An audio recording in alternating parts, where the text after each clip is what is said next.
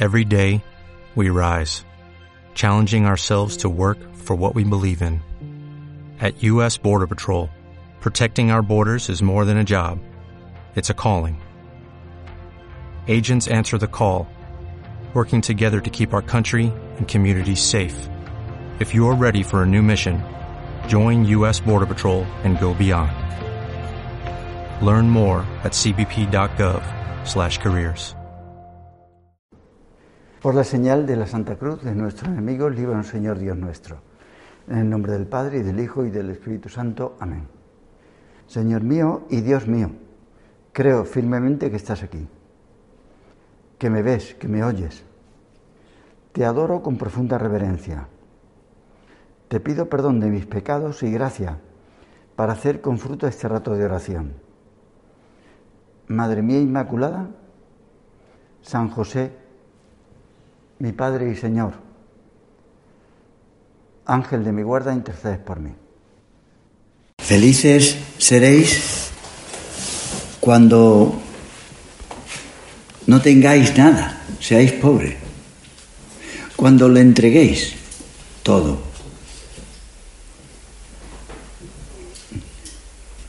La verdad que es un poco desconcertante decir que se puede ser feliz también no solo siendo pobres, alcanzando la pobreza a través de la entrega, sino se puede ser feliz a través de la tristeza, de estar afligido, porque nosotros vemos que es preferible no agobiarse por nada, no tener que llorar. Es preferible que nadie te tenga que consolar. Todo lo que vemos humanamente hablando.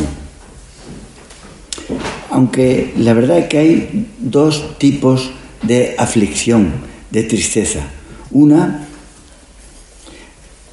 por ejemplo, la de este apóstol, que indudablemente en algún momento de su vida tuvo fe, y después de traicionar al Señor se arrepintió, devolvió lo que, lo que le habían dado, no solo se arrepintió interiormente, sino exteriormente, pero se agobió y, y al darse cuenta de lo que había hecho, pues perdió la esperanza. Como era un egoísta y no creía en el amor, perdió la esperanza porque mm, no confiaba en el amor. No esperaba que Jesús le perdonara. Y la salida fue el suicidio. Arcó. Curioso, ¿eh? esto, es, esto es real.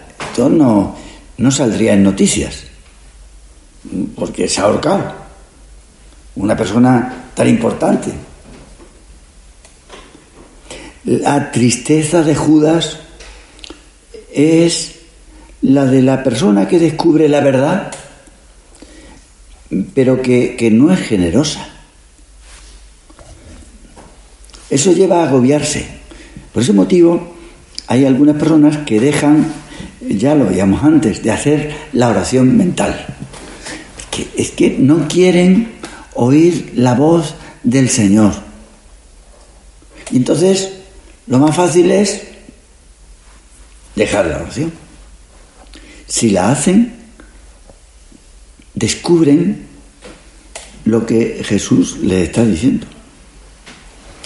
A esta tristeza, fruto de la desesperanza, del egoísmo, y que no tiene consuelo, no se refiere el Señor cuando dice, dichosos los que están tristes, porque ellos serán consolados. a eso no, no se refiere el Señor. Pedro, después de traicionar a Jesús, se encontró con la verdad y también se agobió.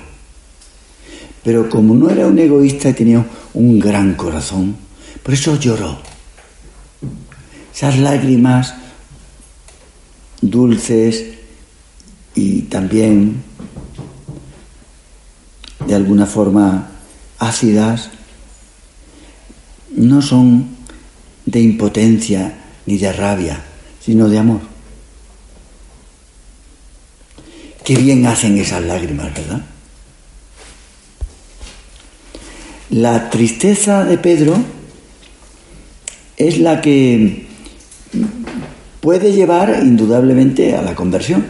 Por eso Jesús habla de esta tristeza, que, que viene bien, porque lleva a cambiar la vida. Es una tristeza no desesperanzada, sino una tristeza que anima. Pedro, conmovido ante la mirada del Señor como nosotros, cuando notamos que el Señor nos mira, aquel hombre bueno, indudablemente, aunque un poco creído de sus fuerzas, con chulillo, se echó a llorar porque quería al maestro. Qué diferencia, ¿verdad? Entre una actitud y otra. Quería al maestro. ¿Por qué te agobias? ¿Por ti o por el maestro? Pedro fue, tanto así que fue consolado que, eh, pero no en el cielo, en esta tierra. Fue el primero de los apóstoles en entrar en el sepulcro y experimentar la resurrección del Señor. Fue el primero. Fue consolado. Ante lo que nos pide el Señor, cuando en la oración nos enfrentamos con su mirada, nos puede venir la tristeza, pues por tener mm, que cambiar, que dejar cosas Cosas me refiero no chucherías, ni objetos, ni, no, de dejar cosas mm, interiores. Porque hay que dejar cosas.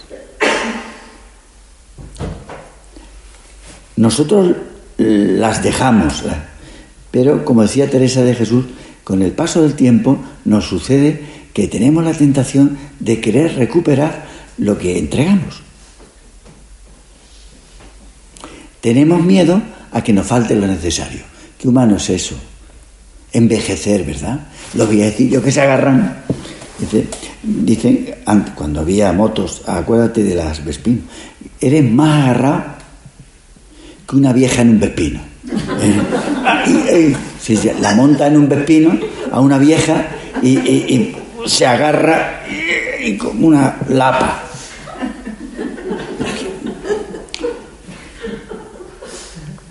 Queremos tener todo controlado para no llevarnos sobresaltos. Y yo lo que no quiero, yo quiero tranquilidad, no quiero sobresaltos, ¿no? Quiero eh, que me falte de nada. Hay una novela inédita sobre la Segunda Guerra Mundial donde se describe el heroísmo de unos soldados polacos. En el regimiento tenían como lema los conducidos por el miedo, los que se dejan llevar por el miedo, no saben amar. No dicen los que tienen miedo, sino los que se dejan llevar. Los miedosos no saben querer porque no tienen el amor suficiente como para vencerlo. Miedo, Jesús tú, miedo tenemos todo. Esto ocurría en Polonia el siglo pasado. Por defender a su patria se jugaron la vida. Hoy en día, en Occidente, por desgracia, poca gente da la vida por alguien. Por eso, ante una sociedad tan egoísta, Dios necesita más de nosotros. Aunque hacer su voluntad nos pueda costar lágrimas o nos dio un poco de miedo. Ante la cruz Jesús tuvo miedo. También en el huerto se agobió. Le vino la tentación de dejarse llevar por el miedo, pero la, la venció. ¿Cómo la venció? Con oración, como hacemos nosotros.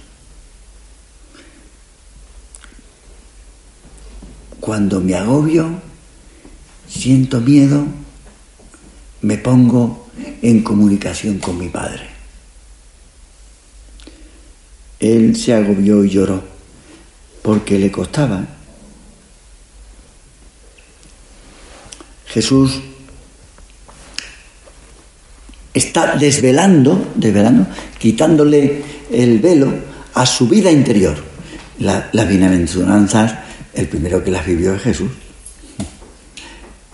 Nos dice, dichosos los afligidos, porque ellos serán consolados, como diciéndose, como diciéndose a sí mismo, para animarse. Venga, que después de la cruz vendrá la resurrección.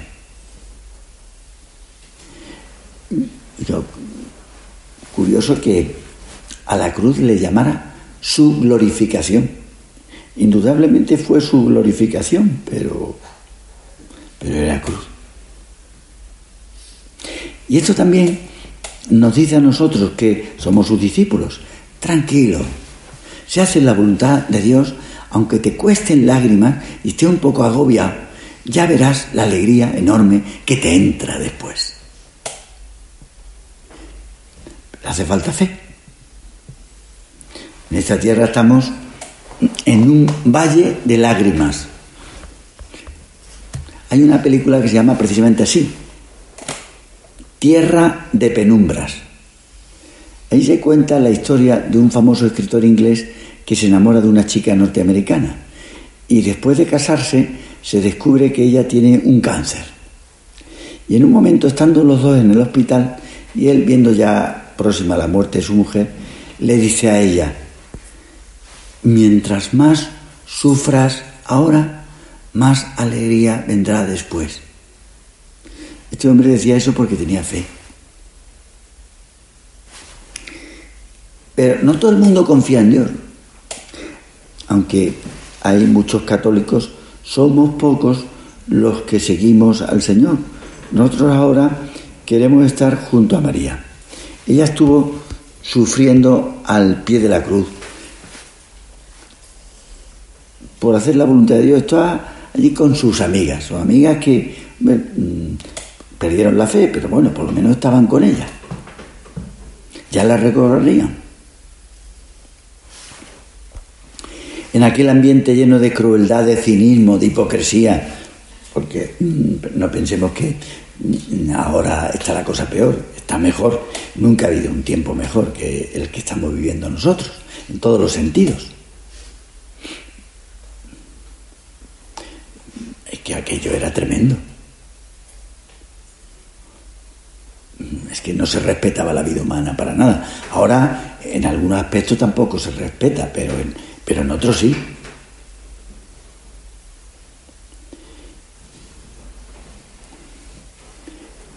Un chico y unas cuantas mujeres se mantienen fieles junto a la Virgen.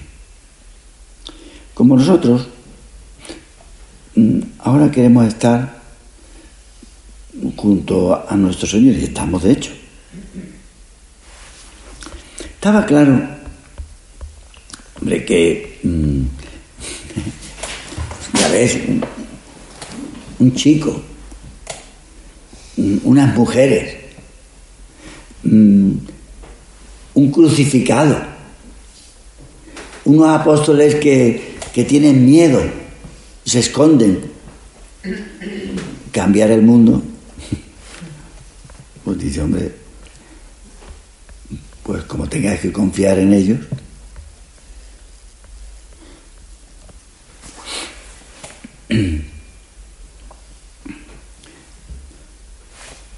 Está claro que, hombre, de la noche a la mañana de golpe mm, no pudieron cambiar la sociedad. Pero mira, por lo menos, por lo menos aquellas mujeres y aquel chico se ponen de parte de Dios, sufren con Él, aunque les costara muchísimo. Pues mira, ahí estaban. Todavía no estaban preparados. Unos días después, esos mismos, por ser generosos, experimentaron la grandísima alegría de la resurrección. No muchos días después. No pensemos que tuvieron que esperar tres días, porque es que la alegría por nuestra entrega, por nuestras lágrimas, vienen muy poco tiempo después. No es que tengamos que esperar a la otra vida. Cuentan del cura de Ars que al firmar su nombramiento como encargado, sabes que al principio no era ni párroco ni nada. Vamos, que como no sabían qué hacer con él porque era torpecillo, era piadoso, pero no era una persona valiosa. Entonces, pues no lo pusieron de párrocos. Y eso que hacía falta. En la Francia revolucionaria hacía falta mucho, mucho clero, pero lo pusieron encargado una iglesia. Y el vicario general le dijo que este sería un hombre listo, inteligente, vamos, que sería con capacidad y, y buena persona, indudablemente. Pero claro, el santo es el otro. Curioso. El santo es el inútil. Le dijo el vicario general a este que se había ordenado ya de mayor, Mira, en, este, en el pueblo que te mandamos no hay mucho amor de Dios. Y añadió, usted lo pondrá. Y efectivamente, cuando el santo cura llegó, mira, no sé cuántos feligreses tendrá San Ildefonso, pero por muy poco que tenga, la aldea donde llegó el cura de Ars tenía 230. Esto, sí que vamos ni ahora. 230 solo. Sí, 230.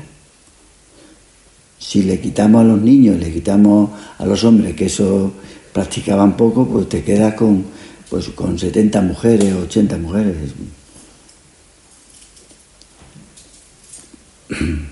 pues sería como para venirse abajo. Dice, vaya tela, la misión que me han encargado a mí. y él, que iba a ser el patrono del clero secular, de los párrocos. Y le encargan una bazofia de, con poquísima gente. Pues vaya tela lo que confiaban en él, ¿no? Pues nada, no confiaban en él. Esa es la realidad, humanamente. Y este hombre se levantaba por las noches, iba al sagrario. Acepto sufrir todo lo que quieras durante toda mi vida. Qué ingenuidad, ¿verdad? Uno puede decir, vaya tela, este hombre Jesús. Acepto sufrir todo lo que quieras durante toda mi vida pero que el Señor le alcanzara la conversión de su parroquia. No se vino abajo. Lo normal hubiera sido que, un cura se venga abajo ante un nombramiento así, un sitio tan malo, y ¿de dónde me han enviado? Sino que, que pidió al Señor sufrir para salvar almas. Y en esto encontraría la felicidad en la tierra. El Papa Benedicto decía que en Francia, hombre, la pastoral no era fácil, no era mucho más fácil, era muy difícil porque estábamos en la época revolucionaria.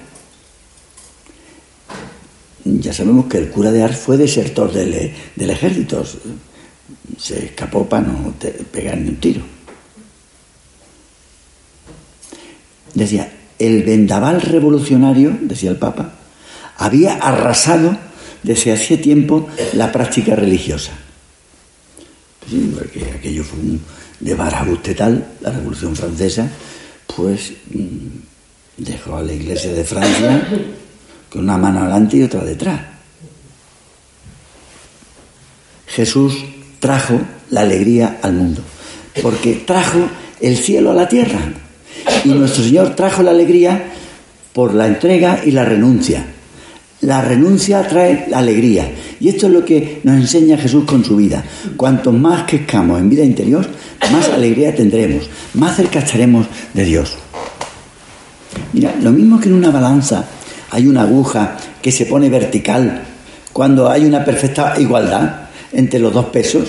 Y esa aguja, el diccionario de la Real Academia, ¿sabes cómo le llama? Le llama fiel. La alegría es el fiel de nuestra balanza, que indica nuestra inclinación hacia Dios. Por eso yo pregunto, ¿estás contenta? Muchísimo. Entonces ya está, no me digas más. El fiel que está siempre en medio señalando hacia arriba. Nosotros en nuestra vida, si somos fieles al Señor, a quien vamos a ser fiel, no vamos a ser fiel a, no sé, a un club, o vamos a ser fiel a un centro, o vamos a ser fiel, no sé, a, un colegio, vamos. nosotros somos fieles a Jesucristo, tanto lo ha recordado el Papa, no, una institución, no, nosotros hemos de descentralizarnos, por así, y centrarnos en Cristo. Pues nosotros si somos fieles a Él, aquí, aquí lo tenemos. No tenemos más motivos para estar contentos. La gran alegría que no puede estar separada del sacrificio de la cruz, que, que forma la cara y la cruz. La cruz es el fiel que indica hacia lo alto. No me cambiaría por nadie en el mundo.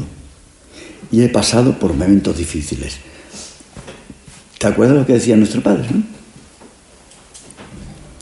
Y el cura de Ars decía, la cruz es el libro más sabio que se puede leer. Hablaba para campesinos y...